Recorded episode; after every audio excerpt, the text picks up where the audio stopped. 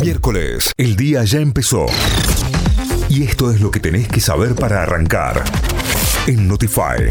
Vamos ahora sí a las noticias que llegan desde nuestra página web, desde notify.com.ar. La UTA anunció un paro del transporte por 72 horas para la próxima semana, tras el fracaso de la reunión de ayer entre representantes del gremio de choferes y empresarios del transporte. La UTA decidió anunciar un paro de 72 horas para los días martes 25, miércoles 26 y jueves 27 de octubre, o sea, la semana próxima. Según el comunicado de los choferes, la negociación volvió a fracasar porque las autoridades del Ministerio de Transporte de la Nación faltaron nuevamente a la reunión en el Ministerio de Trabajo el uso de la capacidad instalada de la industria subió un 69,5%, subió a 69,5% durante el mes de agosto. Según informó el INDEC, el uso de la capacidad instalada de la industria aumentó un 5,1% respecto a agosto de 2021.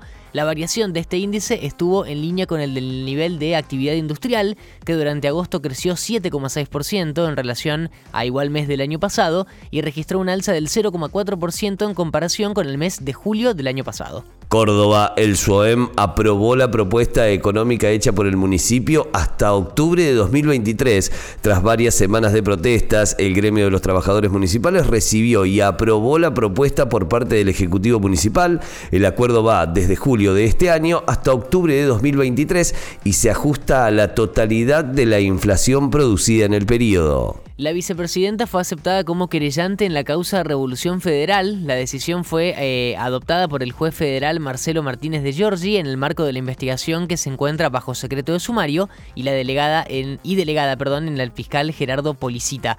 En la causa se investigan las amenazas y los mensajes violentos difundidos en redes sociales por el espacio conocido como Revolución Federal. Racing llegó a la punta y estiró la definición del campeonato hasta la última fecha. Con gol de Enzo Copetti, la academia derrotó 1 a 0 a Lanús y llegó a los 50 puntos para ser el líder de la liga profesional. De esta forma, el campeonato se definirá entre Racing y Boca. El Ceneice, que tiene 48 puntos, jugará mañana el partido suspendido ante Gimnasia. En la última fecha va a recibir a Independiente. Racing, por su parte, enfrentará a River como local. Periodismo a prueba de fake news. Cayo Lamberti, Tita Costamaña, Santi Miranda. Notify. Las distintas miradas de la actualidad. Para que saques tus propias conclusiones.